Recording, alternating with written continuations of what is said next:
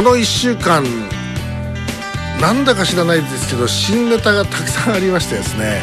えー、でまあもう皆様に、まあ、お話しできる話もあればちょっとネタとしてもいかがなものかっていう話もありまして。でその中で、まあ、本当にね大爆笑なあの話題があるんですよ。いっぱいこうアイデアがバンバンバンバン出ましてね、えー、その一つ一つがもう大爆笑だったんですよ。でこれをね本当だったら今日皆様にご披露するつもりでいたんですよ私は、ええ、ところがまあこれあのその披露していいっていうそのスタートラインって言いますかね。解禁日といってそれほどのことじゃないんですけど、まあ、それがこう来ないと出せない話題なんですよ。でまだその合法一発バンっていうのがまだ来ないもんですから、えー、今日は出せないんですよ。ねもう言いたくて言いたくて。えもうこの喉元にそのあの言葉のいくつかがこう今詰まった状態で、えー、それでそのネタをご披露したいんですけど申し訳ございません。今日はご披露できないというそういう私の苦しい胸の内をまずこの番組冒頭にえー、トロさせていただきましてで、えー、今日はこの QIC という番組を締めくくりたいと思います。それではごきげんようさようならってわけにもいかないので あのまあまああのー、なんでしょうねあの例えばあの車とかに乗っててであの高速道路みたいなところを走ってる時に特にあの何て言うんですか車窓を流れる風景が面白くも何ともない道ってあるじゃないですか。特にこのあの大阪とか東京とかのこの割と都会の都市高速道路みたいなのってその壁が高くこうありましてね防音壁があってあの景色がほとんど見えないような高速道路あるじゃないですか。でああいったところ走ってるとまあつまんないからまあ、その分会話が盛り盛り上がると言いますかね。なんかほぼほぼ密室の中でこう喋ってるような感じになっていくんですよ。でその中でこうなんかこうこういうアイデアがあったら面白いよね。それ面白いですよね。とかっつってポンポンポンポン出てるうちにそれがだんだんあの笑いの方向に行く時があるわけですよ。ええ。本当にそれを使いたいとか使わないとかっていうんじゃなくてそのその社内にいる人間を笑わすためだけに何かを考えようっていう時があってそれがね本当に面白かったんです。それを言いたいんですが残念ですね。え、また来週言えたらいいですね。QIC ケムールインサイダークラブこの番組は FMC 関西、新大阪 FMCG スタジオからオンデマンド放送で今日もお送りしております。お相手は、榎木田信右衛門と。はい。えっ、ー、と、前島さんからもらった発作がやめられない止まらないで、あの、もう食べまくってます、エッグです。あの、まだ余ってます？ままだ全然ありますよ。うわ何玉あったかな。大量に持ってきてますからね、はい、はい、これが、ね、お家で取れたっていうからすごいですね、なんか庭のあのなんか畑というかそこに植わってる八作の木から取れたということらしいですね、おじいちゃんが育ててるという、無農薬、うまいですよ。もう本当美味しい。もいでね持ってきたすぐはね、ちょっと酸っぱかったんですけど、今置いて多分3、4日経ってるんですけど、なんかちょっと糖度が増してて、今多分一番美味しいと思います、ええ。もうね北上さんもあの召し上がっていただきたいと思いますけどもね、えー、ということで FMC 九州にいるのはこの人です。はい、えー、うちもですね、はい、あの、夏みかんの木があったんですよね。うん。あ、っていう、あ、もう、嫌うやゆこです。あのーはい、知ってます。で、ええ、で、あの、あまりにも毎年毎年なりすぎるので、ええ、はあ、そんなに？あの、食べきらんもんなったんですよね。はい。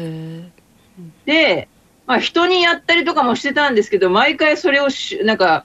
収穫して取ってあれするのも大変なので、うん、結局、季語とからし、あの、えー、うわ、木を切る改革を嫌う上ゆう子はやってしまったということですね。いや、うちはないですよ。うちの、あの、家族が決めたことで、私は知らないうちにもう、あの、なぜ。木を切っちゃったんですか？いや、木を切ってなくて、はい、根元から腐らされた、あの、何ですか？あの、除草剤みたいなのを巻いて。うわ、もう、残酷。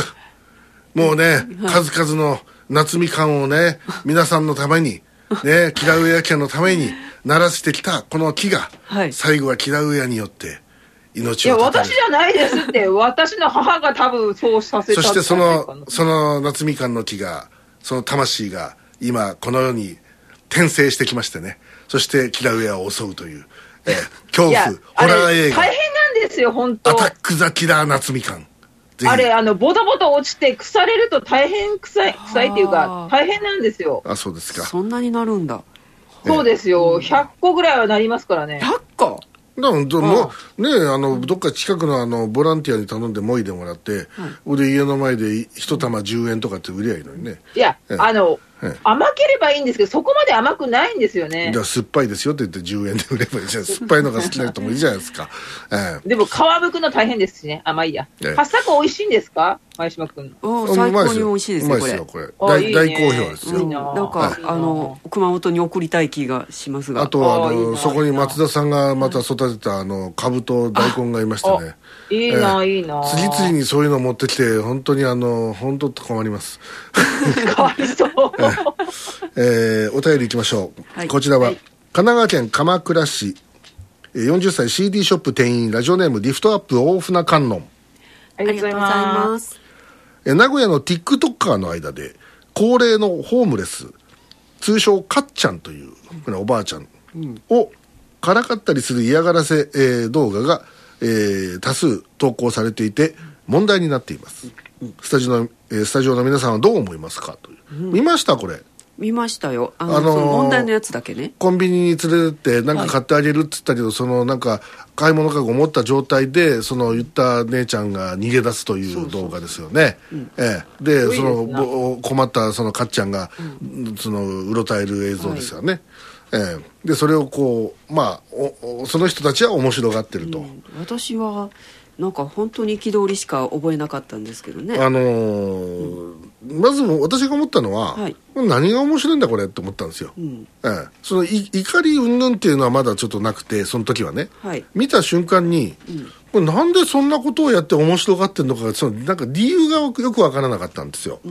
でいろいろこう調べてみたら、どうやらその地元のその若い連中からするとこのかっちゃんというばあちゃんは有名な人らしくでそのなんか結構あの飲み物とか買っておごってやったりしてたらしいですよね。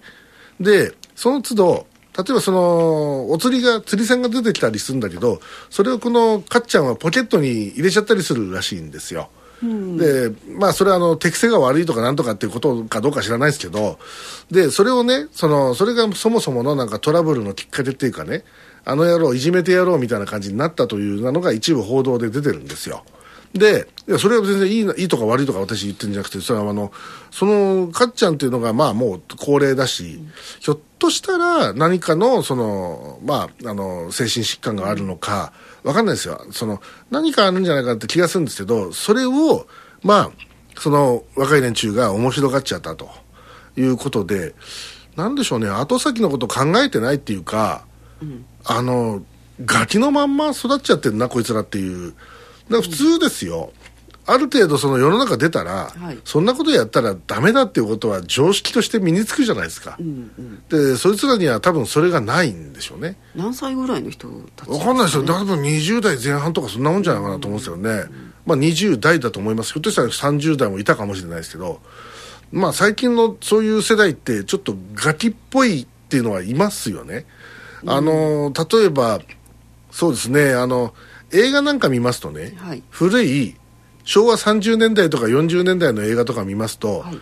20代前半とかでももう十分おっさんおばさんじゃないですか。うん。なんかこう顔つきとか。服装髪型、まあ、全部そうなの、ええ。はい、でまあもちろん言動もそれなりになんかこうおっさんおばさんですよ。うんなんかこう、まあもちろん映画の中ですから、あの、シナリオライターが書いた台本通りに喋ってるわけだけれど、でも当時のその風俗とかをやっぱりある程度反映してるはずなので、あまりにも突拍子な、あの、セリフ回しなんてのは多分ないはずなので、おそらくその時代はそうだったんだろうなと思うし、うん、私が例えばその小学校低学年ぐらいの時に、はい、20代前半とかの、もうあの、いわゆる社会人になってる人たちとかって、やっぱ今思えば本当にあの、やっぱおっさんですよ。おっさんおばさんだったと思いますよ、でまあもちろんそれは多分にね見た見た目のものきらめくさんありがとうございます。くしゃみいただきました。ありがとうございます。ええー、素晴らしいですね。私がこう語り始めるとくしゃみを用意なさるという、えー、何かこうそういうなんかお薬かなんか飲んでらっしゃるんでしょうか、え違いません。そういうなんかあるんですかなんかあのえのきだが喋り出すとくしゃみが出る病すいません、えー、これアレルギーですよきっとあそうです。ありがとうございます。いやいやいや。榎木田さんの話に反応するという、えーえー、何かこうあの恨みがあるんだろうなというふうに 思いますけどね。どどうでしょう、まあ、まあともかくそのやっぱ今ねその20代前半とかの人でもちろんもうこあの個人差ありますけどね、はい、やっぱあのなんかちょっとガキっぽいいたずらとかをそういうのをこうやって面白がるという。大体ねまあ、そのこのかっちゃんをいじめるようなのはまあ別論外ですけど、はい、何かいたずらをやって喜ぶようなやつっていうのはやっぱいるんですよ、はい、いついくつになってもやりたがるやつって、うん、俺みたいなのが。私はそうもう本当いつまでたってもガキなんでやりたがるんですよ、あそうですいたずらしたくしょもう常に何か考えてるんですよ。えー、なんか冷冷凍庫に寝そべってなんかまあやりませんけどね。そう。いうのあのやったらえらいことになるっていう その常識はあるのでしませんが、はい、そう誰にも迷惑がかからないようなものであれば自分一人で面白がってるっていうのはや、まあ、時々あるわけですよ、うんうん、まあ、例えるならばあの羽田空港だとかで、はい。テロリストごっこっていうやつをやるとか。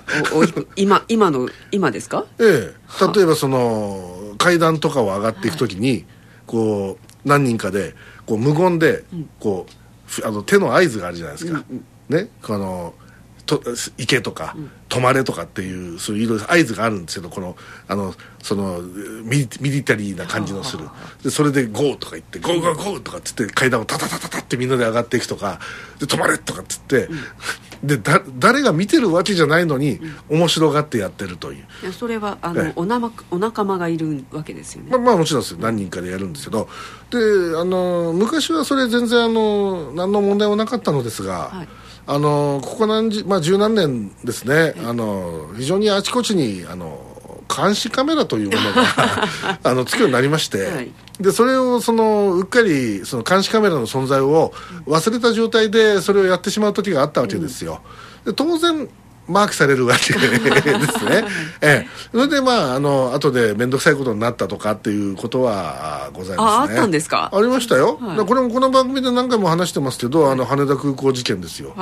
ええ。羽田空港の端から端まで走っていく途中、うんうん、ね、まず途中で木上優子を発見しそこで「急げ!」とか言ってるのに、はあ、あの大量の土産物買ってんですよ。ああそれはガチですよね、ええ、はい、それであのもうともかく急げって言ったのに、はい、あの買うあの買い物やめないというね、うん、それでそれでようやくゲートまで来たところで、はい、そのゲートでそのマークされている榎田信右衛門は、はい、まあ、重点的にその身体検査を受けることになるわけですよ。えこいつは怪しいと。バカですね。えそれで靴は脱がされ、全部も全部ですよ。しかもその時履いてたのが、はい、ミリタリーブーツ。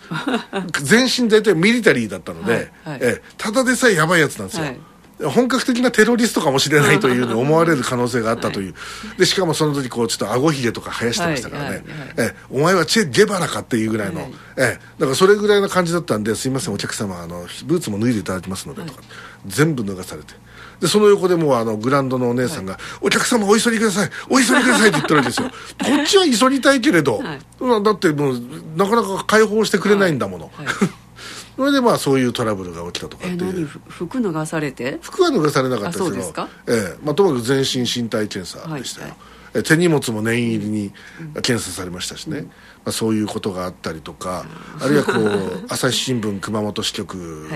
で、はい、えー、階段を上るときにやはりテロリストごっこをやってええ、まだやってやるか、ええ、でそうするとその上にいた、はい、フロアにいた新聞記者がいて、はい、新聞記者ちなみにあの FMC のスタッフなんですけど、うんうんうん、ええ、あの当時うちに所属していた水芸彩ちゃんという、はい、え日本酒シリーズですけどね、まあ、マイクネームが、水芸ってあの高知県のお酒ありますけど、うんうんうん、水芸彩ちゃん高知県出身、え津田塾大学出身の、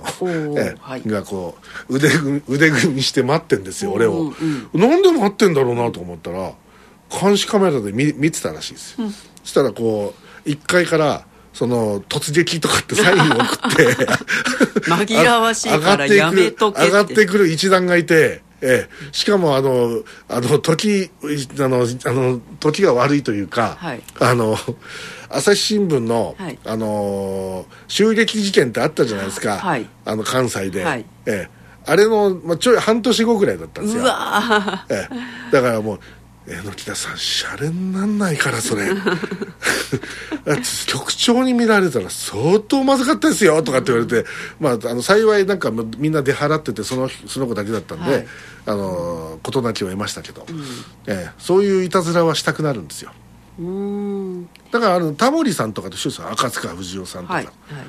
こうみんなで酒飲むと何かやるわけですよ、うん、あの有名なのはどっかあのなんか雪深いどっかスキー場かなんかでみんなで飲んでて、はい、で突如なんか赤塚不二夫さんが全裸になって、うんうん、その外に出て、うん。はい、それで木に登って、はい、でそれで下はあの雪がふかふかの雪がこう1メーター以上積もってる状態らしくて、でそこに全裸で、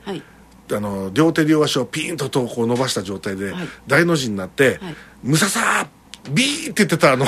ムササビという飛びを、はい、あのジャンプをやったと、はい、でそれを続いてタモリがやるとか、はい、そういうことをやってると魚拓ならぬ人卓ができるんですね。まあまあまあだからそのあの全裸でムササビをやるわけですよ、ええ、楽しそうじゃないですか。意外とこれが雪が薄かったりしてるからあまあまあ。ね、まあまあそれはまあその時は大丈夫だったんでしょうけどね、はい、だからそういうのって私はもうやりたくてしょうがないんですよ、基本、うん、だからいたずらは大好きなんですよ、うんだからこのこのなんていうのかそのかっちゃんをい。じるっていう部分はね、はいうん、あの分からなくはないけれどでもやっちゃダメですよこれは。そりゃそうですね。ええ。それだって仲間でも何でもないし、うん、しかもその困って生活困ってる人たち、うん、人にそのねその食い物をあげるからとかっつって、そのまあ言ってみれば尊厳を傷つけてるわけでしょ？はい、だからだそれはもう絶対ダメだっていうことはなぜわからないかねこいつらはと、うん、もっと他のなんか毒気のない毒あの弱毒化した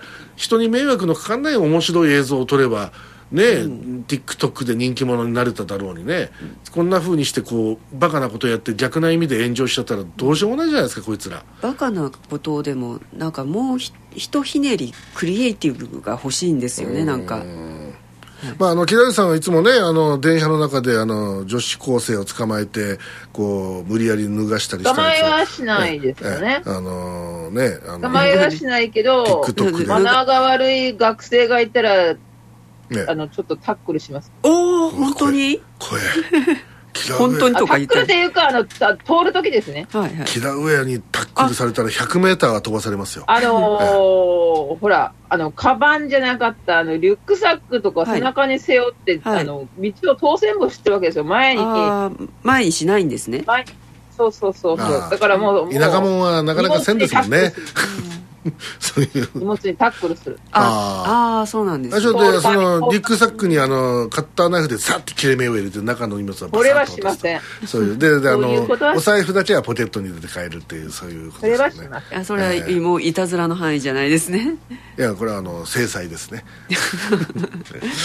えー、続いて。はい。宮崎県宮崎市46歳特撮系主婦ラジオネームサボテグロンありがとうございます。サボテグロンにしては珍しく時事ネタを送ってたね。えー、博多駅前でストーカー殺人事件が発生しました。発生しましたね。ね。本当に博多駅の真ん前ですよあれ。ど真ん前ですよ。ええ。あのー、例えばね、政治団体だとかが、よく凱旋をやるんですよ、はいはい、ええ、そのあの RS 組もやりますけど、うんうん、他のところの愛心会とか、慶明だの、自衛民党だの、みみんなみんなそこでやるような場所です、はい、そこの道路を挟んだ向こう側です。ああそうですか、はい、めちゃめちゃ人の多いところです、はい、そこでいきなりあの、うん、この殺人事件が起きたということです、ね、白昼堂々ですかね。えっ、ー、と夕方だったですよね。えー、どうしてこういう粘着質なやつって生まれるのでしょうね、うんえー、粘着したあるいはされた、うん、そんな思い出話をどうぞと、はあ、まあ、千谷さんいつも粘着してますから。えっとな何ですか？いやもういろんなこうストーカーとなってもうねこう許さないわよ。あなた許さないわよ。って言いながらこう常にね。しませんね。でこうあれでしょあのパッとこう暗が暗がりから現れて白いこう手袋をこうあのしていてでそれをこうあの中指のところ口でその白手袋を噛んで あのキリキリキリキリって感じでこう手袋をこう取ると中からこう両手自習が出てくるという。昭和のネタいつまでやるんですか？意味が分からん いやいやいやねえそれをやってると。片平が渚がなのなんて。さすがでも、これで片平渚とすぐ分かるところがやっぱり、さすが昭和な人ですよね。ええ、だって昭和だもん。だって昭和だもん。これ例えばね、もしここにはスタジオにあの、あの、サクッと政治さくらちゃんとかね、ええ、あるいはこうあの、まあ、リスナーさんでも中学生いてるみたいじゃないですか。でもあれなんで、意外と眠るとかいるとか知ってたりする それはもう、あの、お父様の影響でしょ。いやいやいや、まあともかく、このストーカーでこの、はい、あんちゃんは31歳でしたっけ、うん、大阪から博多に出てきて、うん、その飲食店で働いていて、うん、なんなんだっけ？あの喧嘩早いなんかその暴力的だと、うん、ちょっとなんかへ噂が立たない人やったみたいですね。であのあ噂が絶えないね。あ絶えない。失礼失礼。噂が立たない人だったら全何の問題もないんですけど はい絶えない。失礼失礼。それで、あのでもただなんか上司からは、上司の言いつけには割と従順だったと言われてますね、だから会社の中では割となんかその命令には従っていたっていうふうなことが出てますけど、ただひとたびちょっと酒が入ったりすると、うんなんかあのやっぱ手が出たりするっていうタイプだったらしいですよ、うん、でその38歳の女性、はい。えー、バツイチ子持ちだそうですね、はい、11歳のお嬢さんがいたということで、えー、ね、やりきれない本当に。でまあこんな兄ちゃんとちょっと付き合ってしまったらそれが元でずっとってことでしょ、うん、おそらく束縛がすごくて、うん、場合によっちゃいわゆる DV っていうこともあったんじゃないですか？こんなやつだからまあ考えられますね。だからこそ逃げるわけでしょ、うん、でまあだから今その、うんまあ、もちろんねそのそういう DV からその女性まあ別に女性だけじゃないですからね。逆もありますからね。もちろんあのともかくそのパートナーとかいろんなもんからその人を守るためのシェルターみたいなのっていうのは各地にあるにはあるんですけど、はい、なかなかね、うん、例えばその仕事を持ってたりとか、うん、そのなかなか入れないじゃないですかそのそういうシェルターにっていう、うん、ちょっとあの仕組みし仕組みちょっとわからないんですけど、ね、シェルターってほら、はい、あの駆け込み寺だから、はい、だからそこに入入って、はい、その中で一応まああの衣食住は保障されるわけですよね、ででその外部との接触を一旦立って、うん、で当然その住民票だとかそういったものもその秘匿されるということになると思うんですけど、あのともかく仕事のある方とか。だからだから入れないんじゃないですかね。で、ね、入るにしたってやっぱりそのバレちゃうじゃないですか、はい、だから、はい、そのそこをどうするのか。だから仕事変わんなきゃいけない家も移んなきゃいけない、やれ何を変えなきゃいけないとかったら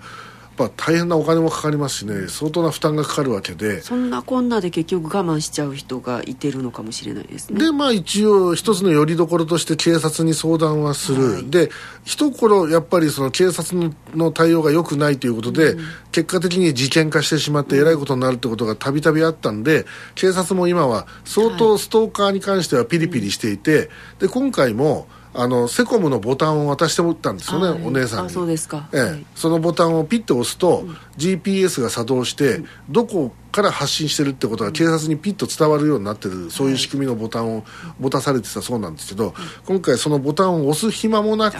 そのさまあその刃物で、えやられちゃったということのようですけどこういうの平上さんどう思いますか？いや、私、その、なんなんですか、その GPS でも持たせて、それ、効果あるんですか？いや、例えば、その、今、ね、いきなり刃物で切りつけられたらちょっと別だけども、そのストーカーが後ろをずっとついてきてるとか、そういった時にそのボタンを押すと、自動的にその警察にその通報が行くので、すぐに、うん、そのパトカーだとかがその場所に来てくれるっていう、そういう仕組みのもののようですよ。うん、でもなんか、あんまり意味ないような気がしますね。だからこれはスマホとかで取り出して電話してたら通報してるってすぐバレちゃうじゃないですか。そうすると、何やってんだとかって逆に逆上したりするんだけど、ポケットに入れてるボタン、もうちっちゃなボタンみたいなもんだから、それをピッてやるだけで、その警察にも通報ができる。で、しかも警察の側も、それが誰からなのかってことは当然わかるわけですよ。だからそれは、まあ、一つの有力な、あの、抑止力にはなるだろうなとは思うんですけど、ただ今回それは使用される前だったということなので、そうなると、やっぱね、うん、これ、あの、表、表に出てきたのが大事件だから目立つんですけど、ええ、なんかこの警察のおかげで助かった人たちというのもいるんですかね？まああの、うん例えば家にやってきて玄関でずっと管巻いてる、うん、で玄関ダンダンダンって叩いたりして、はい、でそれでそこですぐ警察を呼ぶ、はい、で警察が来てくれたおかげで、うん、一旦まあ助かったっていうことは、それは結構あると思いますよ、うん、ただ解決にはなかなかね、至ってない。警察の力がどこまで役役に立ってんのかなっていうのが私が聞いた範囲では、はい、例えばあのその被害者が女性の場合ですよ、はい、その女性の警察官で専門のそういう、あのカウンセリングだとかがの、まあ、講習を受けているような、その婦人警察官が対応して、はい、まあいろんな心のケアだとかそういったのをやりつつ、うん、でその例えばパトロールを強化するだとか、はい、そういうさっき言ったボタンを提供するだとか、うん、あのなんだか場合によっては防犯カメラを設置するような、うん、あのそういうアドバイスを行ったりとかもちろんそれは費用とか別問題ですけど、そういういろいろななんかあのケアはやってるみたいです。で本当にやばい場合は一旦やっぱり身辺をその保護する。はい、一旦どっかの別な例えばビジネスホテルにかくまうとか、うん、そういったことも一応やっているというのは聞きましたけどね、うん、えー、ただその突然現れるじゃないですか、はいはい、突然現れて、その突然強行に及んだらなかなか防げないですよね、だからそこをつかないと治らないですよね。ね、うん、だからこれはもう木田上子さんみたいにいつもこう懐にあの茶化を忍ばして一発バンって茶化は持ってません。ズドンって打つっていうのはこれが一番いいですよね、えー、うん、いやいやだから、ね、警察で助かってる人ってもう本当わずかな少なさだと思いますよ、ほぼほぼみんな、だっていつもですよ、事件が起きてからじゃないですか。だからやっぱね、本当に日本はね、一一刻も早く、やはりあの銃の規制をあのやめましてね。おいおいおいで、あの、コンビニだとかで、あの銃が手に入るような、そういうあの、ね、アメリカのようなね、はいはい、えー、あの国にやっぱしなきゃいけませんね。やっぱりね、えーうん、だから重大さを分かってないような気がします、ね、全日本ライフル協会っていうのを作りたいですね。えー、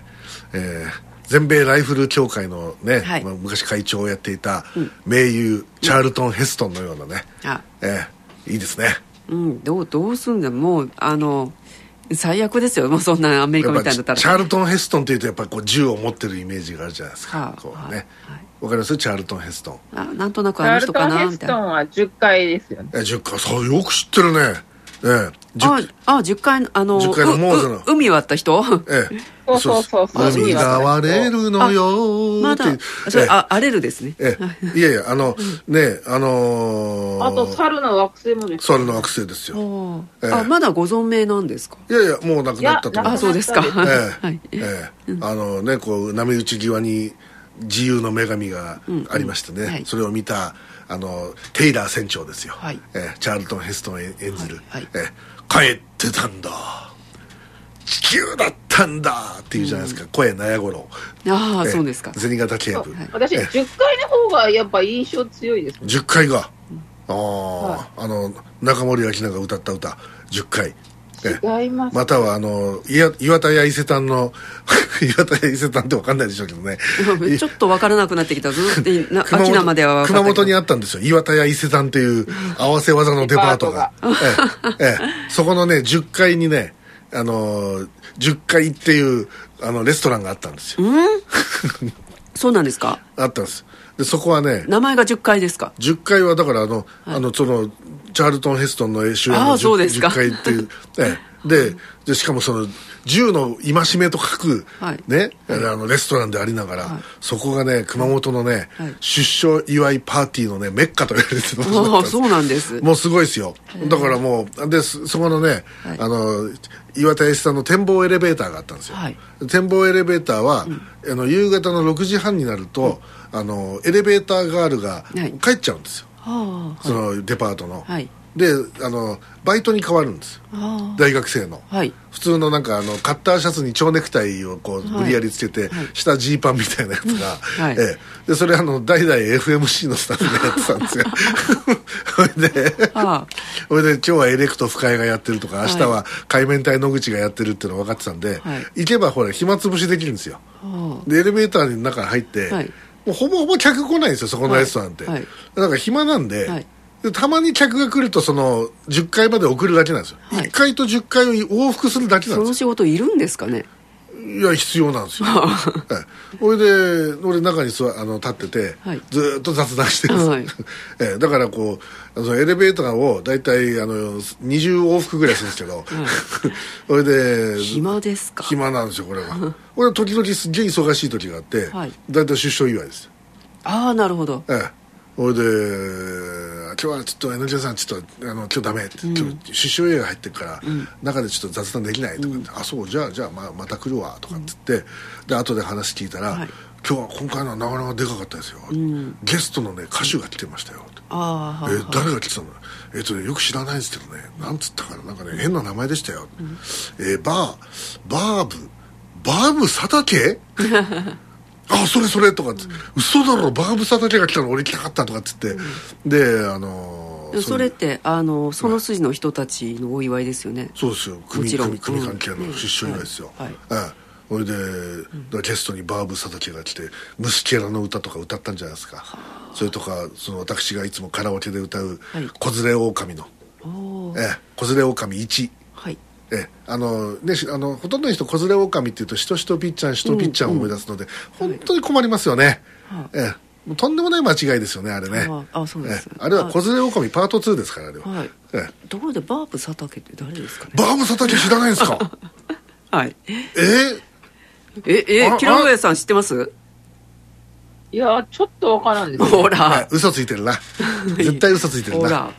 そんなね。そんな知ってる人そんないですいないんじゃないですか？だってフランク長井は低音の魅力、はい、神戸一郎は低音の魅力、はい、バーブ佐竹も低音の魅力。牧野しんちゃん低能の魅力っていう。あのあんあんが嫌になっちゃったあんあん驚いたじゃないですか。はい、はい、え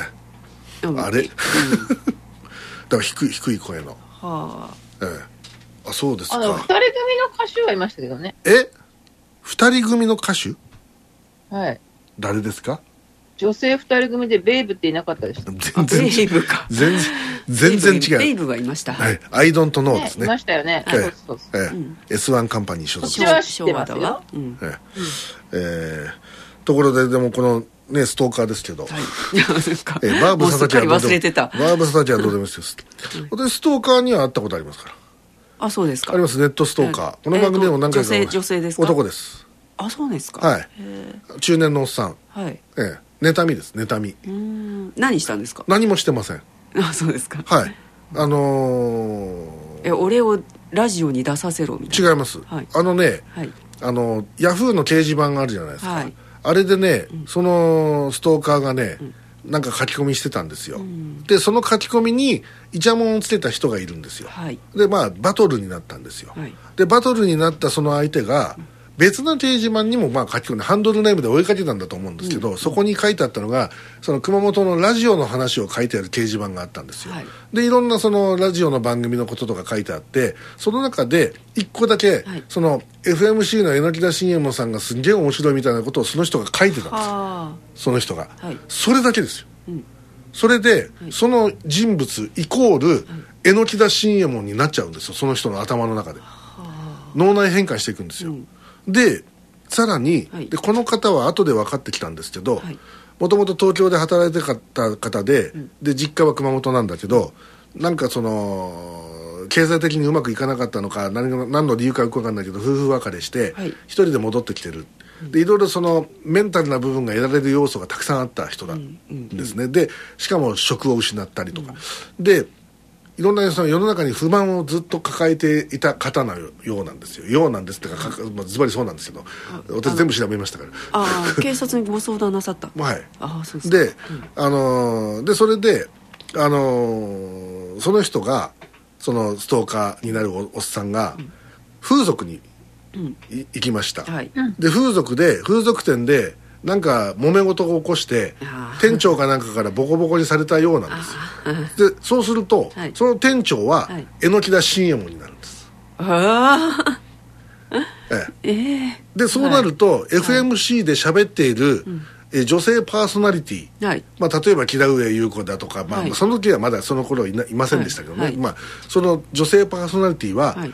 そのデリヘルの従業員になるんですよ、うん、彼の頭の中では、はい、えでさらにその何か全て自分に対してなんかはその悪意を悪意があったかっていうか、まあ、その悪意を感じてしまった相手は、全部えのきだっていうふうになっていくんですよ、はあ、で突然私何にも知らないじゃないですか、はい、突然その人が、はい、その私の悪口だとかをネットに書き始めたんですよ、はい。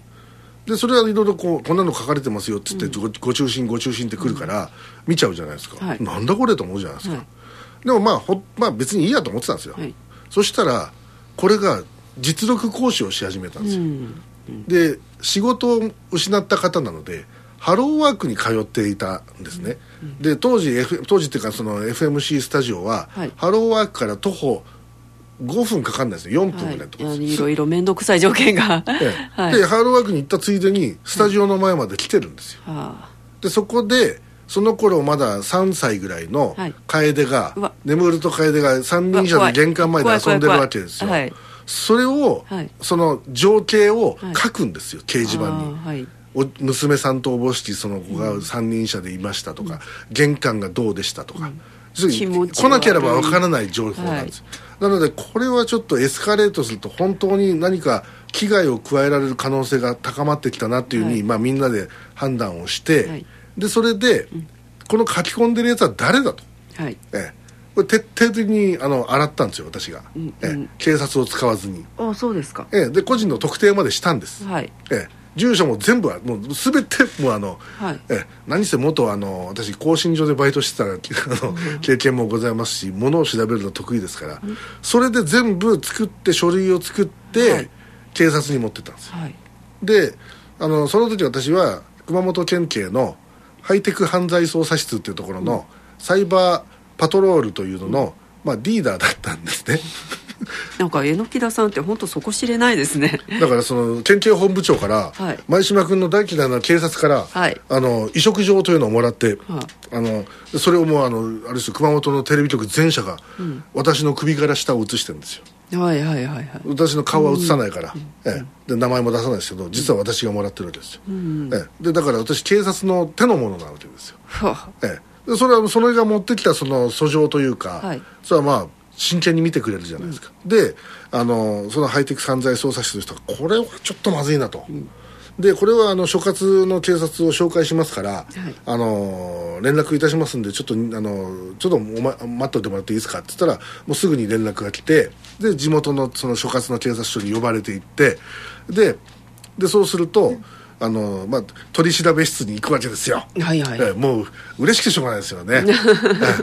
でそこでですよ。やっぱもう2人デカが出てくるんですよ、はい、この若手とベテラン、はいうんうん、え絵に描いたような本当に。本当に出てくるわけですよ、うん、でこの若手は結構こうこわもてで「はい、うんあの米田さんこれはちょっと、うん、大変ですな」とかっつって、うん、ででそれをその横でこうおやすさんみたいなのが腕組みしながら「うんうん」って言って。本当にドラマみたいな、ね、そうですよそれでそのなんかあのちょっとこうわざと私のなんかあの反応を見させ見るためにちょっと過激なことを兄ちゃんが言ったりするわけですよ、それ何？容疑者じゃない被害者なの私が例えば、はい、もし虚偽の事実で訴えてたらって、はい、もちろん向こうは警戒するわけですよ。そういうことだから本当にあんたのは被害に遭ってるのかって言ったことをこうちゃんと聞き出したいわけですよ、うん。はい、あのこの文章以外にね、うん、だからそういったのでこうわざとなんか嫌なこと言ったりするんですよそれで私の反応を見た上で「おいそんなこと言っちゃダメよ。お前ダメよ」つ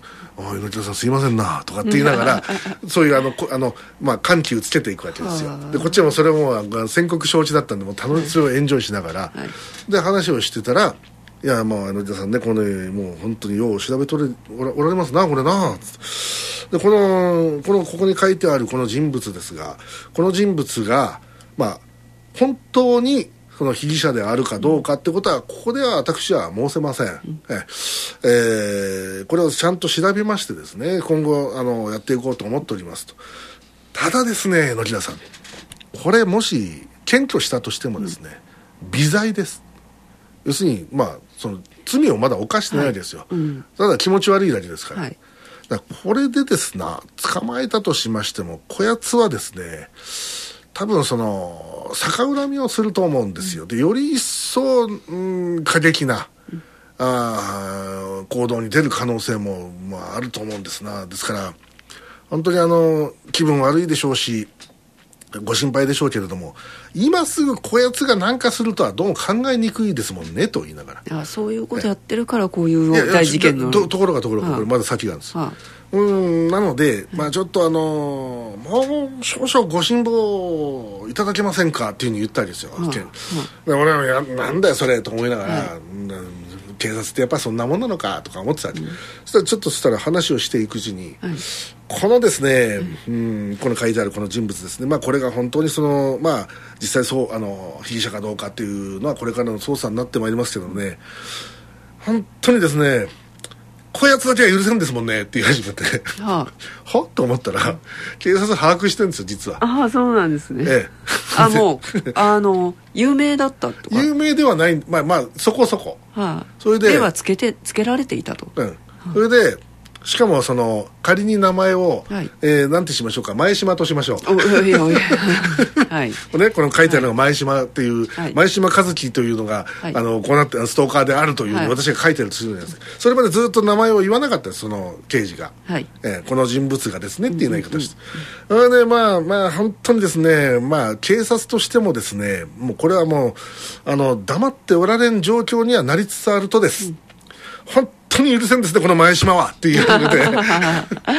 で、それでそれであやっぱそうなんだと思って、うん、あじゃああの榎木田さん以外でも被害を訴える方がいる警察に対してトラブルを起こしてたみたいです。で、はい、まあともかく待っといてくれと、うん、でそれからそれからもまだしばらく続いてたんですよ、その嫌なの嫌な思いが、はい、そしたらね本当にね3か月かそれそこいら経った時にたまたま、はい地元のローカルニュースをテレビで見ていたら、はい、その名前が出てきたんですよ、はあ、逮捕された。ああそうですか。強制わいせつ。ああ。ええ。あのー、携帯電話屋に、はい、あのー、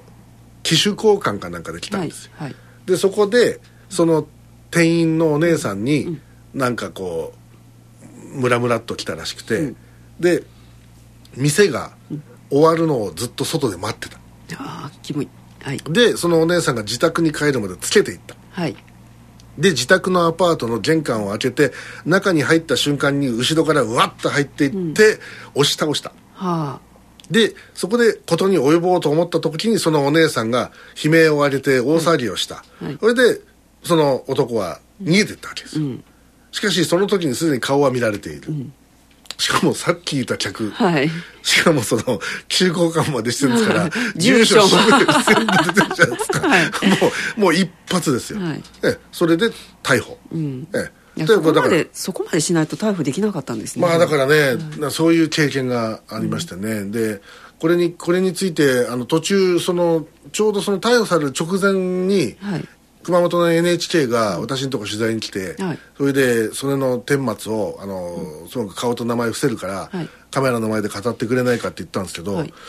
別にいいなとは思ってたんですけどねともかくその場合によっちゃ本当に何がそそれ本人が分かってじゃ、うん、本人はそれ見たら自分のことだと思っちゃう可能性あるじゃないですか、うん、どんなに隠しても、うん、だからこれであのエスカレートして私のところにこう危害が来る分には別に私もう一発であの逆襲に転じる自信があるからいいですけどやっぱその楓とかそういうところにもし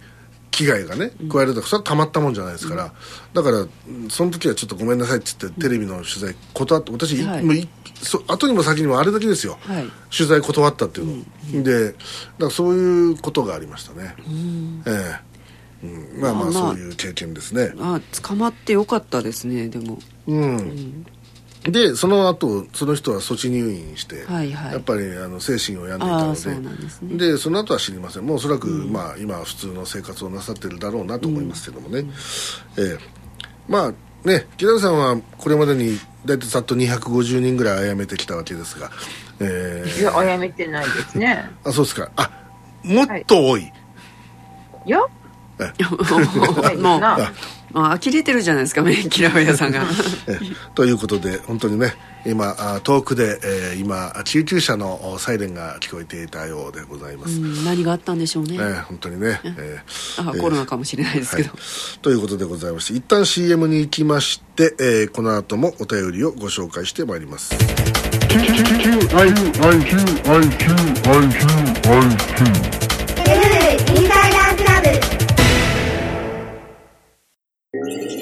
最近気分がめいっていて。一日中変な声が聞こえるんです。気がつけばいつも踏切に立ってるんです。悩み多き現代人の強い味方。心の病にベストフィットの病院ができました。駅から3分スピード神経クリニック。自殺志願の方通り魔予備軍の皆さん出ます出します抗うつ剤大量投与が自慢のスピード神経クリニックにぜひご相談を。